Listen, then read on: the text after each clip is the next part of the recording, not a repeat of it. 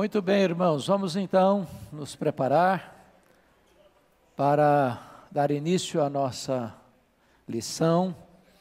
Hoje nós vamos estudar Romanos capítulo 8, versos de 1 a 17. Eu peço que você abra sua Bíblia comigo em Romanos capítulo 8. Romanos capítulo 8 versos de 1 a 17.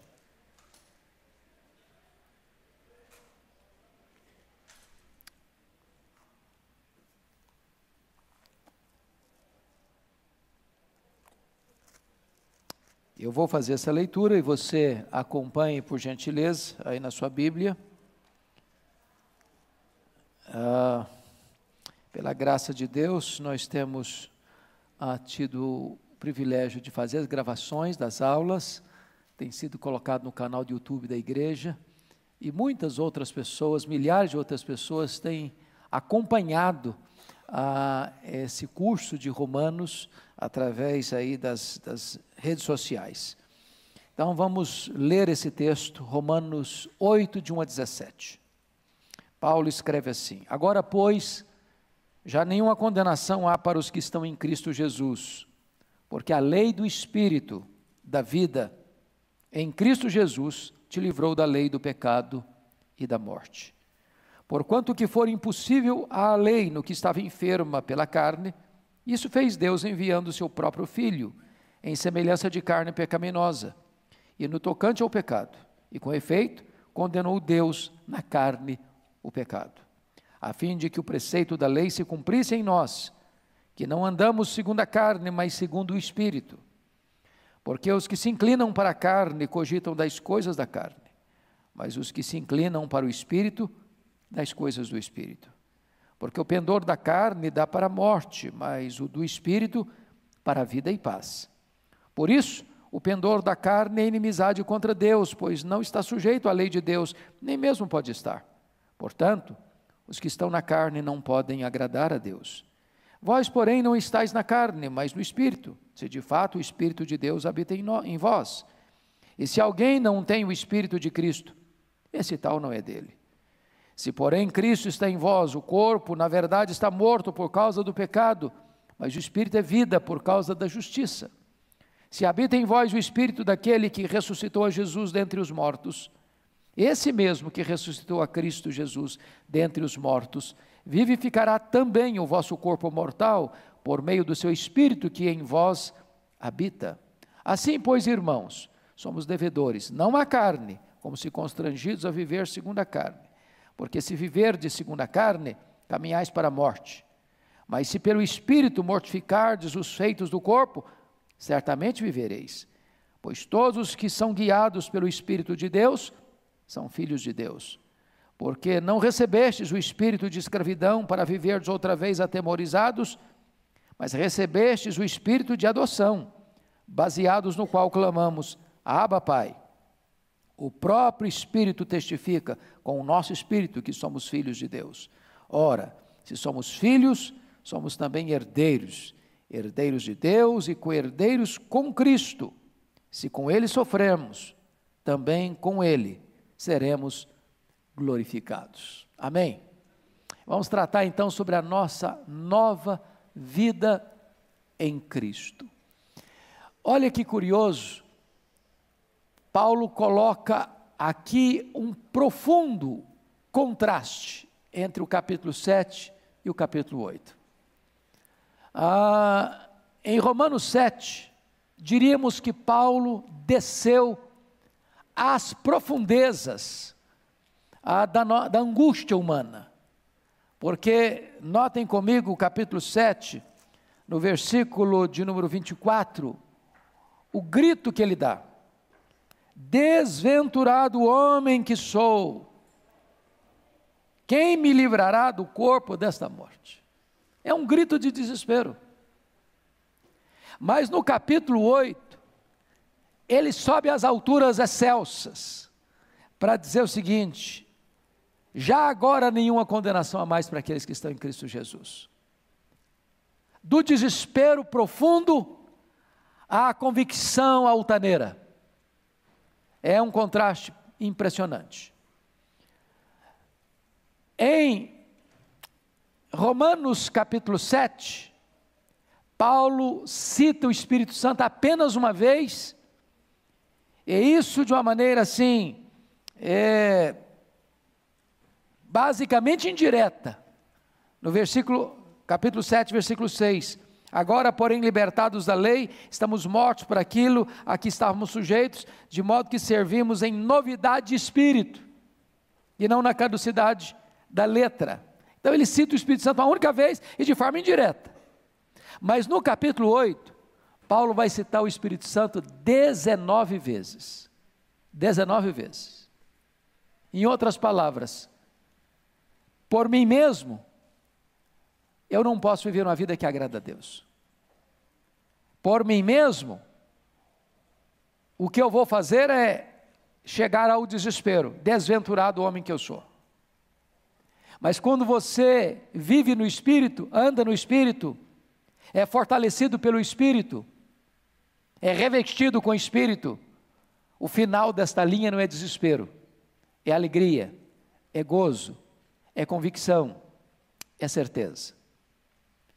Em Romanos 7, o eu está no centro, é o eu. E o eu no centro, o resultado é morte. Mas em Romanos 8, o Espírito Santo está no centro e o resultado é vida, é vida eterna.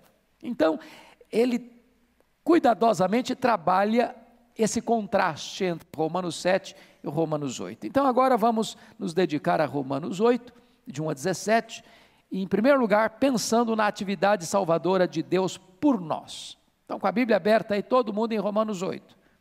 Primeira coisa que ele mostra para nós é o fato glorioso do versículo 1. Agora, pois, já nenhuma condenação há para os que estão em Cristo Jesus, nosso Senhor.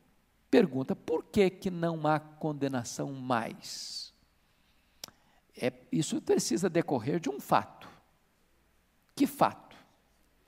Primeiro fato que você não tem mais condenação sobre você é retrocede ao capítulo 7, versículos de 1 a 4. Porque vocês se lembram que ele no capítulo 7 fez uma analogia do casamento? Estão lembrados disso? E eu vou recordar porque eu, nós estamos recebendo alguns alunos de outras classes aqui hoje. Então veja bem, no capítulo 7, ele faz uma analogia de que o homem, a mulher está ligada ao marido enquanto ele viver.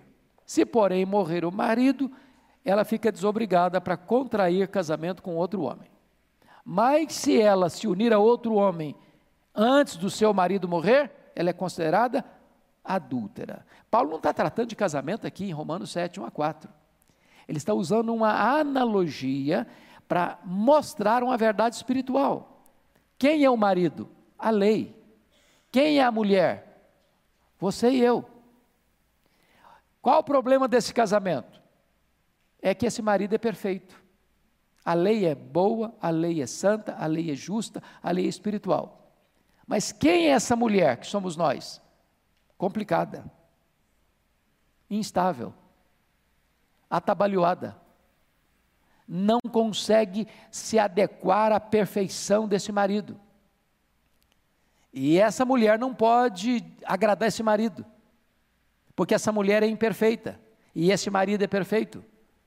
E esse marido é tão perfeito que não morre, e ela não consegue se livrar dele. Aí o que, que acontece? A mulher morre. Quando a mulher morre, a lei não legisla sobre quem está morto. Você pode estar condenado a 100 anos de cadeia. Morreu, acabou a sentença.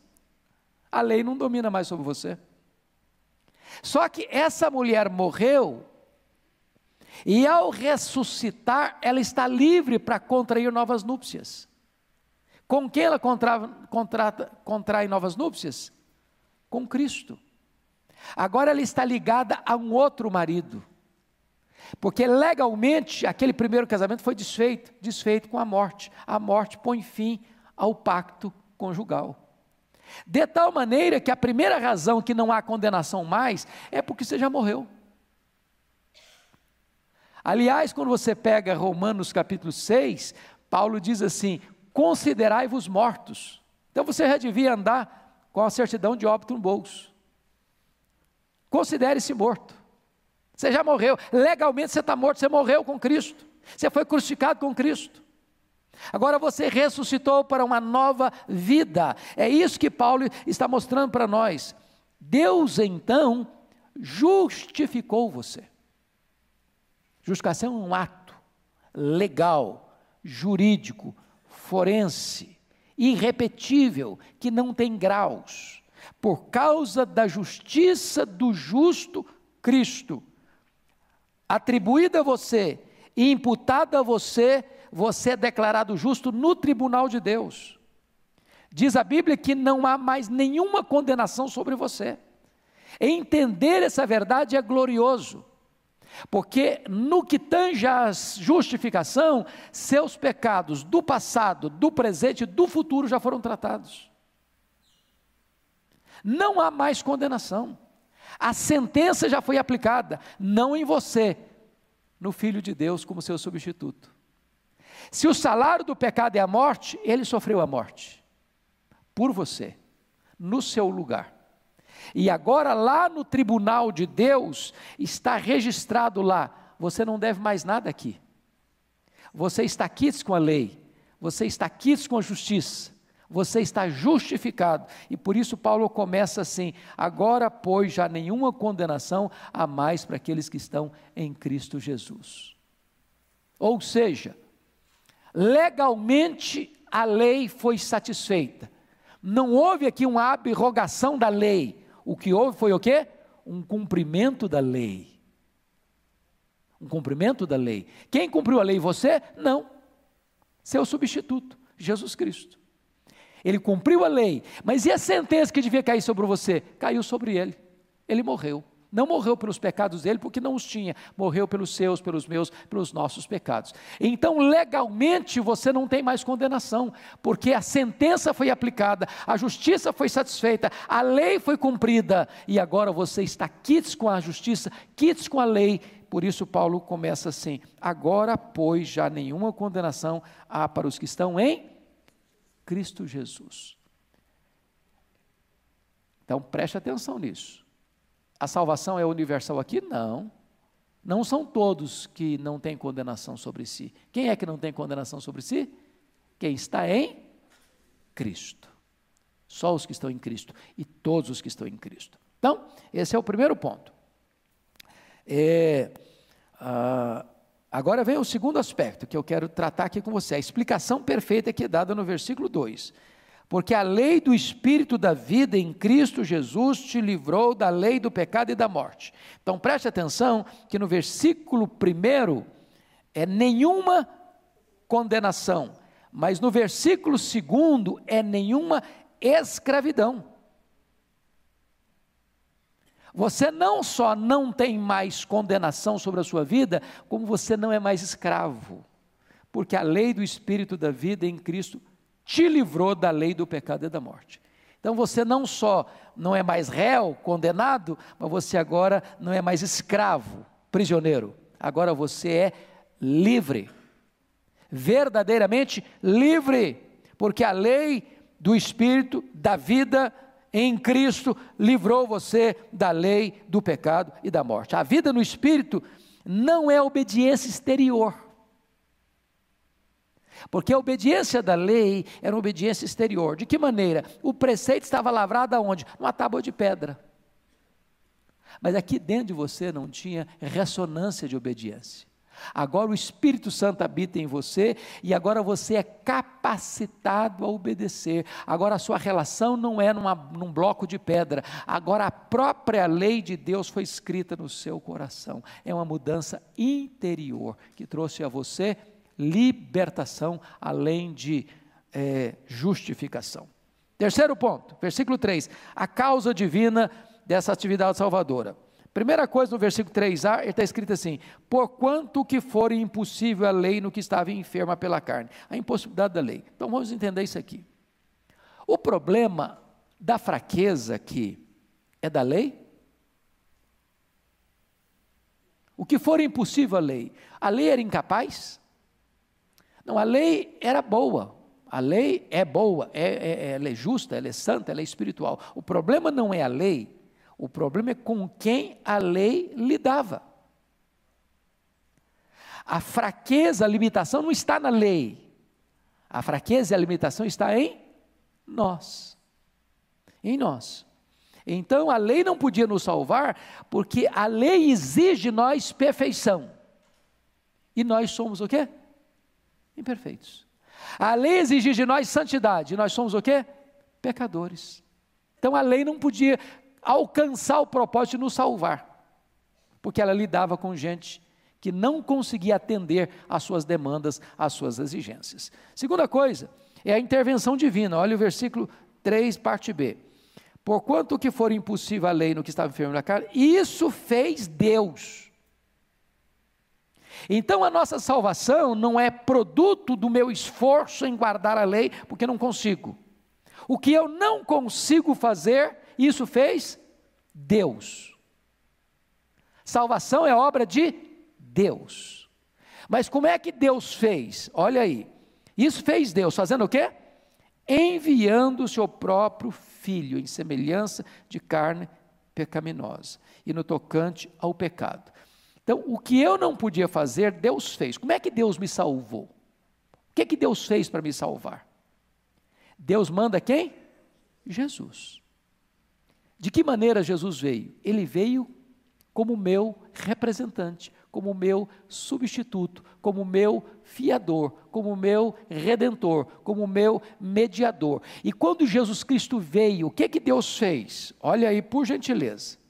E com efeito condenou Deus na carne o pecado. O que significa isso?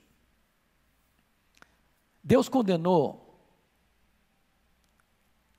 na minha carne o meu pecado, é isso? Não. Deus condenou na carne do seu filho o meu pecado. O que está escrito na Bíblia?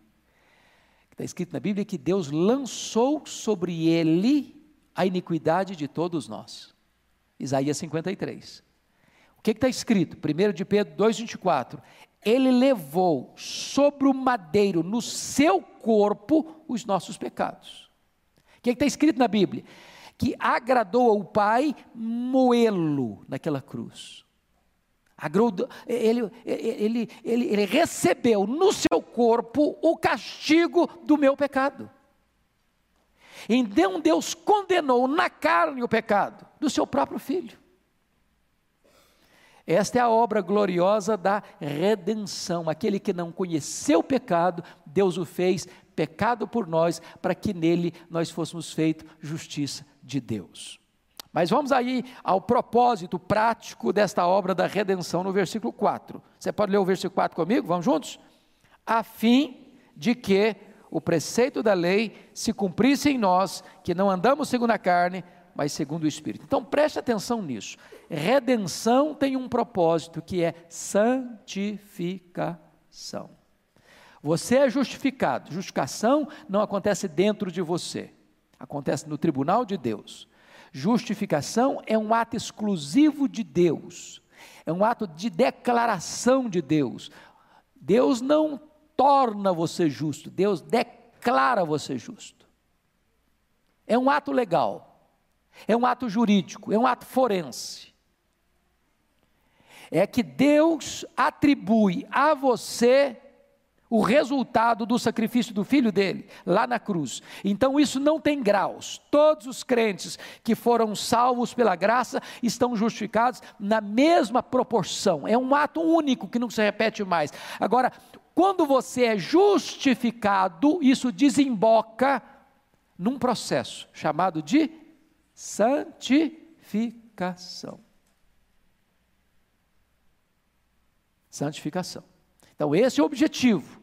A santidade é o propósito da encarnação, da expiação. A santidade consiste em quê? À luz do versículo 4. Em você cumprir a lei. Olha que coisa interessante. Eu não conseguia cumprir a lei. Aí o que, que acontece? Deus manda o seu filho. Ele morre por mim. Aí ele vai para o céu. Aí ele faz o quê? Derrama o quê? O Espírito Santo. Agora o Espírito Santo habita em nós. E o Espírito Santo agora nos capacita a viver, a obedecer os preceitos da lei. Agora você tem uma nova vida, agora você tem uma nova motivação, agora você tem um novo poder, agora você tem uma nova força. Agora o Espírito Santo habita em você, vai capacitando você a cumprir os preceitos da lei, a viver em santidade. Então, note uma coisa aqui, para amarrar aqui, esse ponto.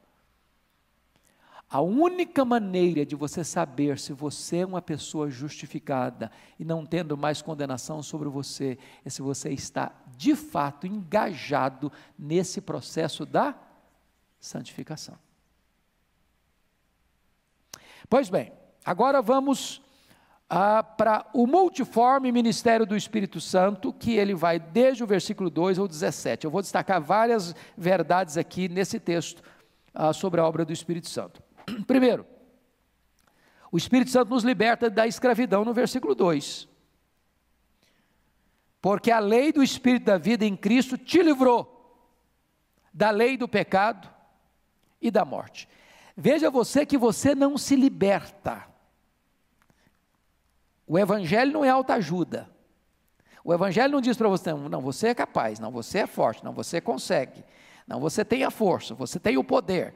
Ah, você é, é, é, é um gigante, é, há poder nas suas palavras.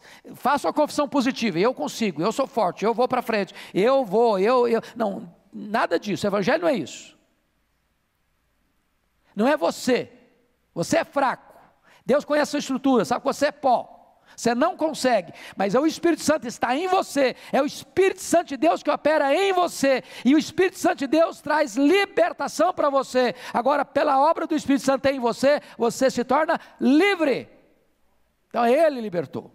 Segunda coisa, Versículo 4: O Espírito Santo nos capacita a obedecer os preceitos da lei de Deus. Oh, irmãos, isso é maravilhoso. Um homem natural, ele não consegue. Não consegue. Ah, o apóstolo Paulo, quando ele está pensando, eu já disse isso aqui algumas vezes, ah, ah, no capítulo 7, ele está mostrando o homem dele, o homem anterior, o homem interior. E ele diz o seguinte: eu não teria conhecido o pecado a não ser quando a lei me diz assim: não cobiçarás. Eu não teria conhecido o pecado, a não ser que a lei me dissesse isso. Mas por que que Paulo está tratando disso, falando desse jeito? É que você sabe que dos dez mandamentos, tem nove mandamentos objetivos e um mandamento subjetivo. O que é uma coisa objetiva? Uma coisa objetiva, quem pode ver? Todo mundo pode ver. Qualquer tribunal pode legislar e julgar. Mas o que é uma coisa subjetiva? Ninguém vê, exceto Deus. Então, quando ele trata dos nove primeiros mandamentos, ele está tratando de coisa objetiva: não terás outros deuses, não farás para ti mais escultura, não tomarás o nome do Senhor teu Deus em vão, é, guarda o dia do sábado para o santificar, honra pai e mãe, não matarás, não adulterarás, não roubarás, não dirás falso testemunho. Isso todo mundo vê. Mas quando ele vai para o décimo mandamento, ele diz: não, não cobiçarás. Por exemplo, vamos imaginar, você consegue, conversando com a pessoa, identificar aquilo que está só lá no coração dela? Ela está conversando com você, tão bonito, sorriso tão bonito, palavras tão bonitas, gestos tão bonitos, mas é possível que, diante de todas essas exterioridades, lá dentro do coração exista o quê? Cobiça. E você não nota, e você não vê, você não percebe. Agora, quem é que enfrenta esse problema? Quantas pessoas enfrentam esse problema? 100% delas. Você e eu. Então, se você for examinado pelo raio-x, qual é o exame mais, mais, mais, mais, mais preciso hoje? É, é o que, que é? Cintilografia? Eu não sei. Hã? Ressonância magnética. seja o que for, o Espírito Santo faz uma ressonância magnética da sua alma. E se você passar por esse exame da lei, meu filho, não, não, não tem jeito, você, você, tem que cair na real. Você tem que cair na real, sou pecador mesmo. Sou pecador, tem jeito. O mais piedoso entre nós, pecador. Então, o que o texto está querendo nos informar com isso, meus irmãos, que nós não temos poder em nós mesmos para cumprirmos a lei de Deus. Se eu tentar fazer uma, cultivar uma espiritualidade é, na base do meu esforço, eu vou me tornar o quê? Um legalista fariseu. Eu vou expor uma espiritualidade de fachada, mas aqui dentro o coração está podre. E aí Jesus disse o seguinte: é um sepulcro caiado, só está bonito por fora, lá dentro está podridão. Tem máscara. Mas aí o que, que acontece? Deus enviou-nos o seu Espírito, e agora, pelo poder do Espírito Santo, você é capacitado a cumprir os preceitos da lei. Outra coisa, olha aí comigo, o Espírito Santo nos predispõe para a santidade, versículos 5 a 8. E aí, nos versículos 5 a 8, ele vai fazer alguns contrastes. Você pode ler 5 a 8 comigo? Vamos juntos? Por favor, vamos lá. Porque os que se inclinam para a carne cogitam das coisas da carne, mas os que se inclinam para o espírito, das coisas do espírito. Porque o pendor da carne dá para a morte, mas o pendor do espírito para a vida e paz. Por isso, o pendor da carne é inimizade contra Deus, pois não está sujeita à lei de Deus, nem mesmo pode estar. Portanto, os que estão na carne não podem agradar a Deus. O que é que você notou aí no versículo 5? Existem duas forças antagônicas operando no homem: carne e espírito. Então, uma pergunta para você: quando você foi convertido, a sua velha natureza deixou de existir? Não. Você ainda continua pecando? Sim. É bem verdade que existe uma diferença depois que você foi justificado. Antes da sua conversão, você era um réu diante de um juiz. Depois da sua conversão, você é filho diante de um pai. Quando uma criança erra com os pais, ela não deixou de ser filho. Mas ao errar, ela é o quê? Disciplinada.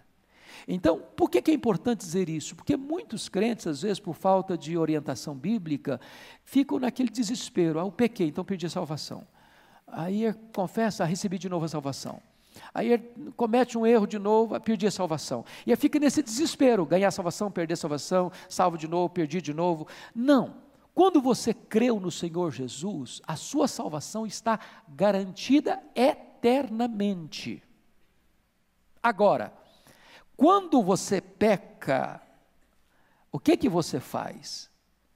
Você reconhece o seu pecado, você confessa o seu pecado, e você recebe o perdão. Você não perde a salvação, você pode até perder a alegria da salvação, mas a salvação não. Então, existem duas forças aí dentro de você, o espírito e a carne. Quem vai ganhar? A quem você alimentar. Então pense comigo num crente, agora é um crente, salvo. Mas ele tem dentro dele a velha natureza ainda.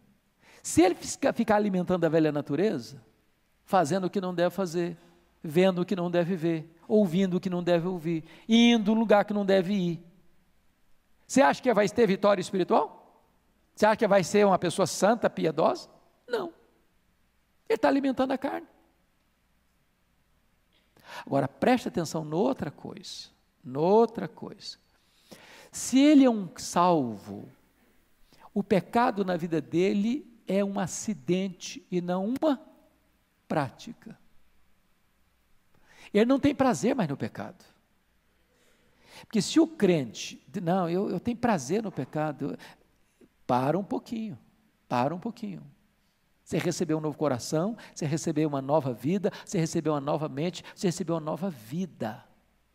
Agora, o seu prazer está na lei do Senhor. Agora, pelo fato de você ainda estar sujeito ao pecado, você pode o quê? Tropeçar. Você pode cair. Mas quando um crente peca e cai, o que, que acontece com ele? Ele se entristece. E ele se arrepende. E ele confessa. E ele abandona o pecado. E ele volta o quê? A ter comunhão com Deus. É hora de você sondar o seu coração e dizer, meu Deus, é isso que está acontecendo comigo? Agora notem, versículos 6 a 8, dois resultados opostos são colhidos. Primeiro, duas forças antagônicas operam, mas dois resultados opostos são colhidos. Quais resultados opostos? Pendor da carne dá para onde? Dá para a morte. Pendor do espírito dá para onde? Para a vida e paz. Versículo 7. Pendor da carne é o quê? Inimizade contra Deus. Por que, que é inimizade contra Deus? Porque não está sujeito à lei de Deus, nem mesmo pode estar. Portanto, os que estão na carne não podem agradar a Deus. Aqui lavra aquilo que os reformadores, os nossos irmãos do passado chamaram de depravação total. Os que estão na carne não podem agradar a Deus. Não é que não consegue, se esforçar consegue, talvez consiga. Não, não podem. Ponto final. não pode agradar a Deus. Em outras Paulo está mais uma vez esvaziando aqui a nossa bola, furando o nosso balão da soberba. Não pense você que você é bom. Não pense você que você merece. Não pense você que você constrói a sua salvação. Não pense você que salvação é mérito. Você não pode agradar a Deus vivendo na carne. Salvação é obra de Deus por você, em você e depois através de você. Pois bem, vamos a um quarto ponto aqui do texto. O Espírito Santo habita em nós. Olha o versículo 9 agora, por gentileza. Vamos ver juntos o 9. Vós, porém, não estáis na carne, mas no Espírito. Se de fato o Espírito de Deus habita em vós. E se alguém não tem o Espírito de Cristo, está ou não é dele. Então, note você aqui uma coisa importantíssima. Não existe nenhum crente sem a obra do Espírito. Se o Espírito Santo não habita, esse cara não é de Cristo ainda. A conversão, a regeneração, a obra da transformação vem pela operação do Espírito Santo. Então isso começa lá do Antigo Testamento, quando o próprio Deus tomou decisão em Êxodo 25:8, me farão um santuário para que eu possa habitar no meio deles. Aí depois o templo foi construído e Deus apareceu, a presença de Deus manifesta ali no templo. E aí depois Jesus Cristo veio e o Verbo se fez carne e habitou entre nós. E aí o Espírito Jesus foi assunto aos céus depois de ressurreto dentre os mortos. Aí ele derramou o Espírito Santo. Agora o Espírito Santo está não apenas perto de nós conosco. O Espírito Santo veio para morar dentro de nós. Agora nós somos a habitação do Espírito Santo, o templo, a morada, o santo dos santos, onde o Espírito Santo habita. Somos o tabernáculo de Deus. E aí, que coisa sublime, que coisa sublime. Ele habita em nós. Não sabeis que o vosso corpo é o santuário do Espírito Santo? Isso é algo espantoso espantoso. Sabe por quê? Porque nem os céus dos céus podem ser suficiente para ele morar. Ele não habita em santuários feitos por mãos, mas ele habita dentro de você. Você é a morada de Deus. Onde você chega, chegou a presença de Deus. Quinto lugar, o Espírito Santo vivifica o nosso espírito. Olha o versículo 10 comigo, por gentileza. Romanos 8, 10.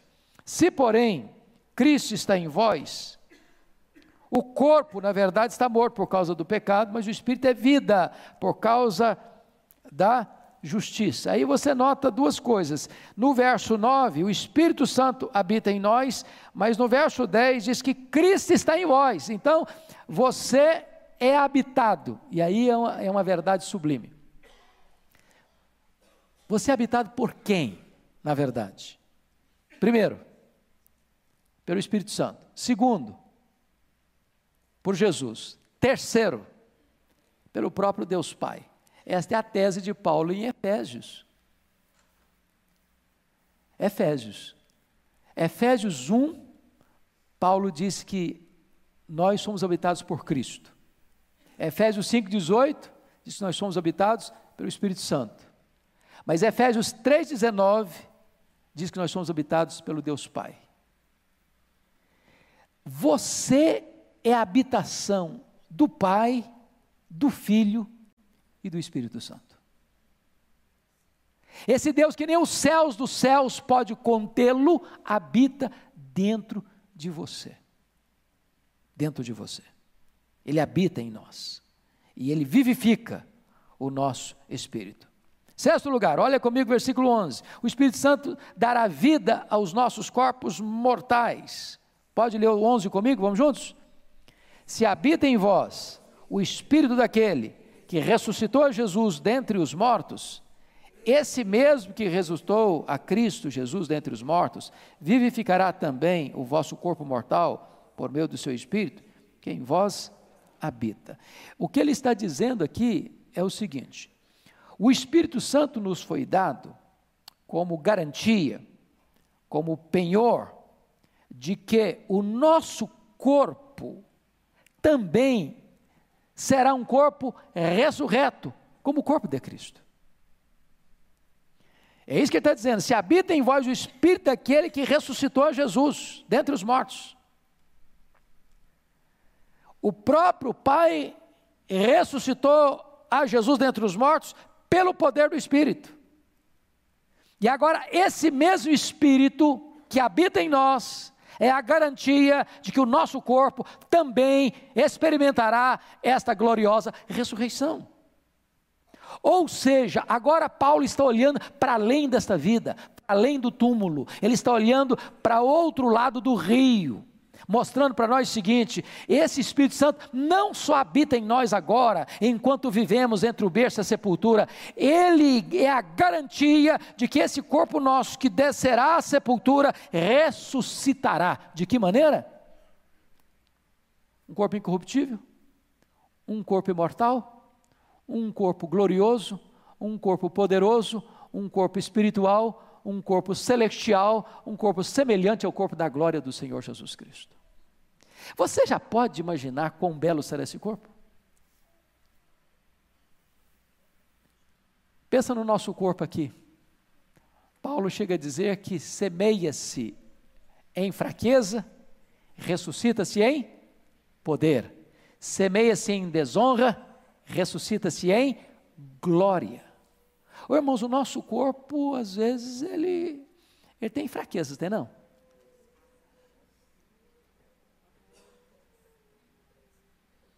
Às vezes você vê uma pessoa nascer, engatinhar, andar, correr, é forte, é atleta, desafia as leis da natureza às vezes. Aí vai chegando a, a idade madura, aí vai chegando a velhice, aí as pernas ficam fracas, aí os braços ficam flácidos, aí os olhos ficam embaçados, aí as rugas começam a aparecer aí os cabelos começam a ficar brancos, aí os cabelos começam a cair, e aí você vai precisando de uma muleta, aí vai precisando de uma, uma escora, e aí às vezes você vai para uma cama, aí você não consegue andar mais, aí você precisa ser alimentado, aí você precisa ser carregado nos braços. E muitos com desonra. Eu já vi gente, dez anos, em coma. Coma, 10 anos. Mas como é que esse corpo vai ressuscitar? Em glória. Vai brilhar como o sol no seu fulgor. Não vai ressuscitar caquético. Em glória. Esse corpo fraquinho, que era um, um fiapo de vida, pele e osso, vai ressuscitar poderoso. Louvado seja Deus. Você tem o Espírito Santo dentro de você como garantia de que isso vai acontecer. Ainda, vamos mais. Olha comigo, por gentileza. O Espírito Santo é o nosso credor. Somos devedores a Ele. Versículo 12. Olha comigo, vamos juntos. Assim, pois, irmãos, somos devedores, não à carne, como se constrangidos a viver segundo a carne. Ou seja, você não deve nada à carne, você deve ao Espírito Santo. Sou credor, sou devedor. Eu sou devedor, ele é meu credor, ele me emprestou, ele me deu força, vida, esperança, segurança, garantia de um corpo de glória. Ele me capacitou a guardar a lei. Então eu não sou devedor à carne, eu não tenho que pagar a carne, eu não tenho que viver na carne, eu não tenho que agradar a carne, eu não tenho que ser escravo da carne, eu não tenho que bater continência para a carne. Eu devo fazer o quê? Carregar minha certidão de óbito no bolso. Quando o pecado vier, quando a tentação chegar, falar, estou morto. Eu escrevi uma pastoral que foi publicada hoje, ah, lá no boletim da Igreja de Vitória, e o tema que eu coloquei foi esse: considere-se morto. Não é uma ameaça que eu estou fazendo para você, não. Considere-se morto. No dia que você e eu começarmos a entender isso, vai ajudar tanto. Ajudar tanto. Porque se considere-se morto, não é que eu estou morto no sentido de que eu não sinto mais nada. É uma morte legal. É uma morte legal. O pecado ainda tem ressonância aqui dentro, sabia? E no céu também. A luta continua. Como diziam os políticos, a luta continua. Porém, no momento em que você entende o que já aconteceu, legalmente já aconteceu, Paulo diz assim: considerai-vos mortos. Ande com a certidão de óbito no bolso. Eu contei aqui ah, uma ilustração. É, é, na, acho que na aula passada, eu vou repetir porque tem aluno novo aqui hoje. Aconteceu com Agostinho de Pona. Vocês sabem que Agostinho, a mãe dele orou 30 anos por ele. Ele era um cara muito devasso, promíscuo. E aí ele teve um encontro com Jesus, entregou a vida para Jesus. Aí um dia está andando e uma das amantes dele o viu de longe. E já tinha tempo que o Agostinho ia lá. Ela saiu correndo atrás, Agostinho, Agostinho, e ele andando. Agostinho, Agostinho, ele andando. Agostinho, Agostinho, ele andando. Lá pela estação, quando ele percebeu que não aguentava mais, ele parou. Agostinho, sou eu. Falei, mas eu não sou eu mais, eu morri. Estou morto. Estou morto. Considerai-vos mortos. Mortos. Nós não somos credores à carne. Nós não somos devedores à carne, nós somos devedores ao Espírito Santo. Oitavo lugar, o Espírito Santo nos capacita a triunfar sobre o pecado. Versículo 13, olha aí comigo, vamos juntos ler. Porque se viverdes segundo a carne, caminhais para a morte. Mas se pelo Espírito mortificardes os feitos do corpo, certamente vivereis. Paulo está nos ensinando aqui, irmãos, que nós ah, que passamos na regeneração e justificação e, e fomos completamente passivos na regeneração e na justificação, agora nós somos participativos na santificação. Preste bem atenção nisso. Você participou da sua regeneração? Não. Você não fez nada. Você nem sabia. Pergunta para uma criança assim: como é que foi sua influência lá na sua concepção? Você decidiu o quê? Que decisão você tomou na sua concepção? Tomou alguma decisão? Você estava consciente disso? Você contribuiu com alguma coisa? Não. Você foi o quê? Completamente passivo. Que influência você teve na sua justificação? Você fez alguma coisa? Decidiu alguma coisa? Resolveu alguma coisa? Não. Assim também nós não participamos na nossa regeneração, na nossa justificação. Nós somos 100% passivos, tudo foi obra de Deus. Agora, na santificação, não. Aí entra a nossa participação. É isso que ele diz no versículo 13. Portanto, se viver de segunda carne, caminhais para a morte. Mas se pelo Espírito mortificardes os feitos do corpo, aí é trabalho seu. Na força e no poder do Espírito. Na linguagem de Jesus, é seguinte: se o seu olho fizer você tropeçar, arranca. Se sua mão fizer tropeçar, corta. É claro que ele não está falando literalmente, ele não está falando de amputação. Até porque a fonte do seu pecado não é seu olho, não. A fonte do seu pecado não é sua mão, não. Esse troço, na linguagem bíblica, procede quê? Do coração. É do coração que procede os maus desígnios. O que Jesus está dizendo é o seguinte: seja radical. Não transija, não negocie. Não se assente à mesa para negociar com o pecado, com a carne. Seja radical, diga não. Tira o cartão de óbito do bolso. Se você mortificar os feitos do corpo, então você vai viver. Você vai viver. Ah, nono lugar, o Espírito Santo nos orienta como filhos de Deus. Olha o versículo 14. Pode ler comigo? Vamos juntos?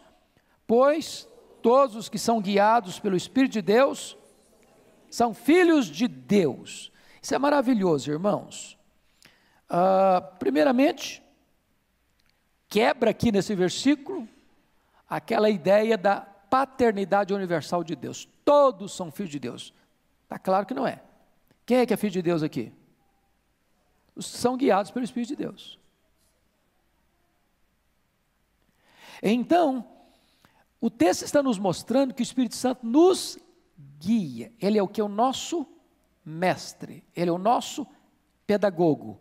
Ele é aquele que nos toma pela mão e diz: Vem cá, eu vou caminhar com você, vou orientar você, vou dirigir você. E ele vai nos levar para onde? Para produzir o fruto do Espírito, que é amor, é alegria, é paz, é mansidão, é bondade, é benignidade, é domínio próprio. Quando o Espírito Santo nos guia, ele vai nos levando para as fontes da vida, da santificação. Se você é guiado pelo Espírito, você é filho de Deus.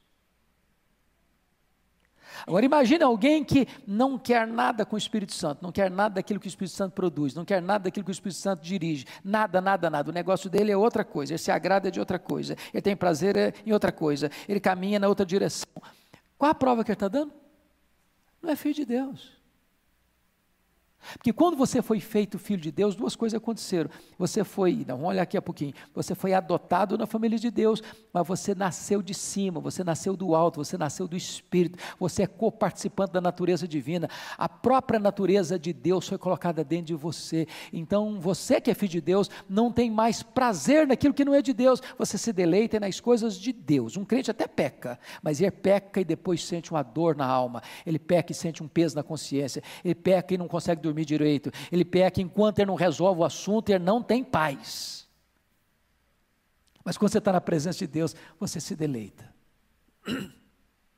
Agora, um parado que não é regenerado, uma pessoa que não é regenerada, aqui dá prazer para você, não dá prazer para ele, não. Reunião de oração, ah, estou fora. Ler Bíblia, ah, descansa demais, dá sono. Participar de um culto, ah, ah, não, esse negócio é muito chato. Ele não tem prazer, irmão. Eu, eu tenho uma ilustração aqui muito, muito, muito, muito rude, muito, muito, muito feia, inclusive, mas eu vou usar assim mesmo. Pensa comigo no urubu. Pensa no urubu.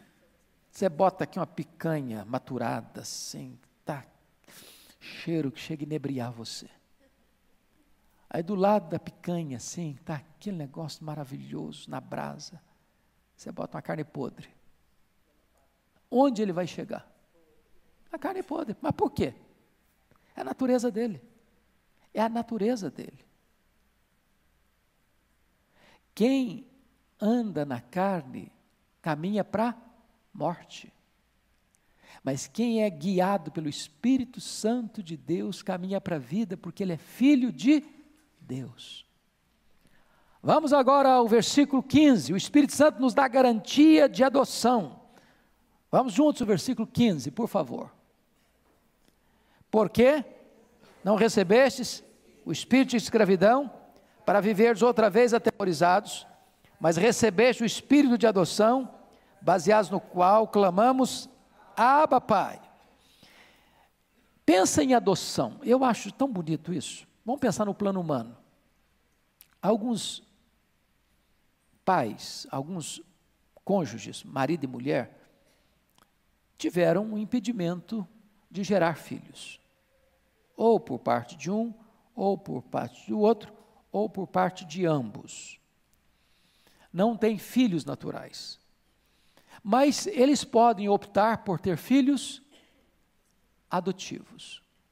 Um filho natural, do ponto de vista humano, viu gente? Do ponto de vista humano só. Ele pode vir sem planejamento, concordam? Você acha que no Brasil tem filhos que não foram planejados? Às vezes, eu conheço casos quando o filho chega a um desespero. É, eu tive o caso de, um, de uma mãe, crente, falando gente crente, que ficou muito revoltada, ficou muito brava, falou até coisas indevidas, porque não planejava. Pensou que agora só ia curtir os netos, mas chega um filho. Começa tudo de novo. Aí precisa dar uma trabalhada com a pessoa para entender. E hoje é a alegria da casa, é a alegria da família, é a alegria da parentela, a criança. Agora, não existe acidente com filho o quê? Adotivo.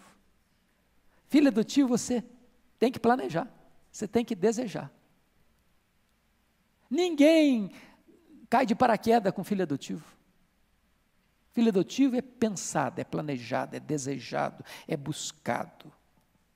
Agora, vamos, partir lá para o Império Romano. Quando se adotava uma criança lá no Império Romano, é, primeira coisa que acontecia, essa criança deixava de usar o seu nome, até hoje, o seu nome da família antiga para usar o nome, o sobrenome da nova família adotiva. Segundo, toda a pendência que aquela pessoa tinha com a antiga família zerou. Agora ele é participante dessa nova família. Terceiro, o filho adotivo era tão herdeiro quanto os filhos naturais. Quarto, essa adoção era feita diante de testemunhas. Para quê? para que aquele pai que adotou não pudesse amanhã dizer, não quero mais, se vira agora. Não. Esse ato é um ato legal, esse ato é um ato jurídico, esse ato é um ato que não pode ser quebrado à revelia. Agora vamos pegar o aspecto espiritual. Você foi adotado na família de Deus. Deliberadamente Deus escolheu adotar você. Porque você era bonzinho? Porque você era bonitinho? Porque você tinha todas as características bonitas, parecidas com quem adotou você? Não. Você e eu éramos fracos, você e eu éramos ímpios, você e eu éramos pecadores, você e eu éramos inimigos de Deus. E Deus pôs o coração dele em você e em mim. E aí Deus nos regenerou. E aí Deus nos justificou. E aí Deus nos adotou. E aí Deus nos diz o seguinte: agora você não só é meu filho, você é também meu herdeiro. Tudo que é meu é seu. Que coisa sublime, irmãos. Então vamos olhar aí, por gentileza, de novo, versículo 15. Vamos lá? Todos juntos? se habita em vós. Não, estou lendo errado, né? Versículo 15. Vamos lá? Porque não recebestes o espírito de escravidão para viverdes outra vez atemorizados, mas recebeste o espírito de adoção, baseado no qual clamamos Abba Pai. E ó, traduzindo, paizinho, pai querido. Isso implica intimidade. Penúltimo lugar, o Espírito Santo é testemunho de nossa filiação. Versículo 16. Vamos lá juntos? O próprio Espírito testifica com o nosso espírito que somos filhos de Deus. Se lá no Império Romano precisava de sete pessoas para ser testemunha de uma adoção, aqui o Espírito Santo é essa perfeita e completa testemunha de que somos filhos de Deus. Mas ele testifica de que maneira que somos filhos de Deus? Com o nosso Espírito. O Espírito maiúsculo com o Espírito minúsculo. O Espírito de Deus com o nosso Espírito. Os dois estão dentro de nós. E aí há uma plena concordância. Não, você é filho de Deus. Significa o quê? Você pode ter certeza, e gozo, e alegria, e contentamento nessa verdade. Não é apenas uma coisa que está lavrada numa tábua de pedra, ou não é apenas uma verdade que está escrita lá no tribunal do céu. É uma coisa experimental. Você pode usufruir essa convicção esse deleite, essa certeza, essa bênção, essa dádiva, esta íntima relação. Fechando, fechando. Olha comigo que o Espírito Santo é o penhor da nossa herança gloriosa. Versículo 17, todos juntos, por favor. Ora, se somos filhos, somos também herdeiros. Herdeiros de Deus e co-herdeiros com Cristo. Se com Ele sofremos, também com Ele seremos glorificados. Então, duas coisas aqui que eu gostaria de ressaltar para você. Ah, é óbvio que ele está colocando o si aqui, não como se, ah, não, é um fato. Já que, já que você é filho, você é também herdeiro. Mas você é herdeiro com quem? Com o herdeiro mor, com o herdeiro maior, com o herdeiro supremo, que é Cristo, o Filho de Deus. Preste atenção numa coisa agora. O que é está escrito em João 3,16? Porque Deus amou o mundo de tal maneira, deu seu Filho unigênito, para que todo que nele crê não pereça, mas tenha a vida eterna. Quem é Jesus aí? É o Filho o quê? Unigênito de Deus. O que é que significa unigênito? Único. Quando você vai para Hebreus, capítulo 1, Jesus está voltando para o céu. Ele desceu de lá como filho unigênito. Aí ele vem, se encarna, morre, ressuscita e sobe. Quando ele sobe, ele é recebido como filho o quê? Primogênito. O que é primogênito? Primeiro de muitos. Olha que coisa linda. Lembra daquela vara de Arão que floresceu e produziu amêndoas e deu muitas amêndoas maduras? Pois a vara seca, Cristo, naquela cruz, morreu. Mas a vara floresceu na ressurreição e produziu muitas amêndoas maduras filhos. E agora você e eu somos filhos. E ele é o herdeiro, mas agora você é co-herdeiro com ele. Agora Deus tem muitos filhos e filhas. Porque nós nele fomos aceitos e adotados, mas mais do que adotados, nós nascemos do Espírito, nós nascemos de Deus, nós nascemos do alto, nós recebemos a própria natureza do Pai, e nós então somos coerdeiros com Cristo. Quando você para para pensar nisso, ah, isso cura a sua, a, sua, a, sua, a sua questão de complexo de inferioridade ou autoestima achatada. Porque às vezes, convenhamos, tem crente que tem um pouquinho de dor de cotovelo. Desculpa da expressão, quando lê Forbes, quando lê Caras, quando vê essa gente aí nos seus jatinhos particulares, nas suas iates, nas suas mansões, você está passando uma magrela. É. Só que corre nas suas vezes mais que é sangue azul. Você é filho do rei dos reis, do senhor dos senhores. Você é herdeiro de Deus, você é herdeiro com Cristo. Tudo que existe é seu. É o que Paulo escreve lá em 1 Coríntios capítulo 3. Tudo é seu. Você já imaginou que todo esse universo de Deus vai ser restaurado? Você já imaginou que você vai usufruir tudo isso para sempre? E quem hoje está mergulhado no ouro, na prata, nos prazeres, se não tiver Jesus, morreu, acabou. Diz primeiro, segundo de Pedro capítulo 3, que as obras que os homens levantarem, as prédios, as mansões, as construções belas, isso tudo aí vai ser entesourado por fogo. Mas você que creu no Senhor Jesus, você vai usufruir de toda o todo o universo restaurado de Deus para sempre, sempre, sempre, sempre. Aí diz o seguinte: agora, agora, calma lá, calma lá, porque agora nós vamos ter o quê? Se com ele sofremos. Então, calma, aqui é sofrimento. Aqui você tem luta. Aqui você chora. Aqui você fica doente. Aqui você enterra os seus mortos. Aqui você chora a dor do luto. Aqui você diz adeus, até logo. Aqui você sangra. Aqui você geme. Aqui tem luta. Mas se com ele você sofrer aqui, com ele você vai ser glorificado. Louvado seja Deus. Nós temos uma viva esperança. Vamos ficar em pé? Eu vou pedir o Paulo lá ali para. A não sei se consegue chegar um telefone, um telefone, um microfone para ele. telefone não pode chegar, não, senão.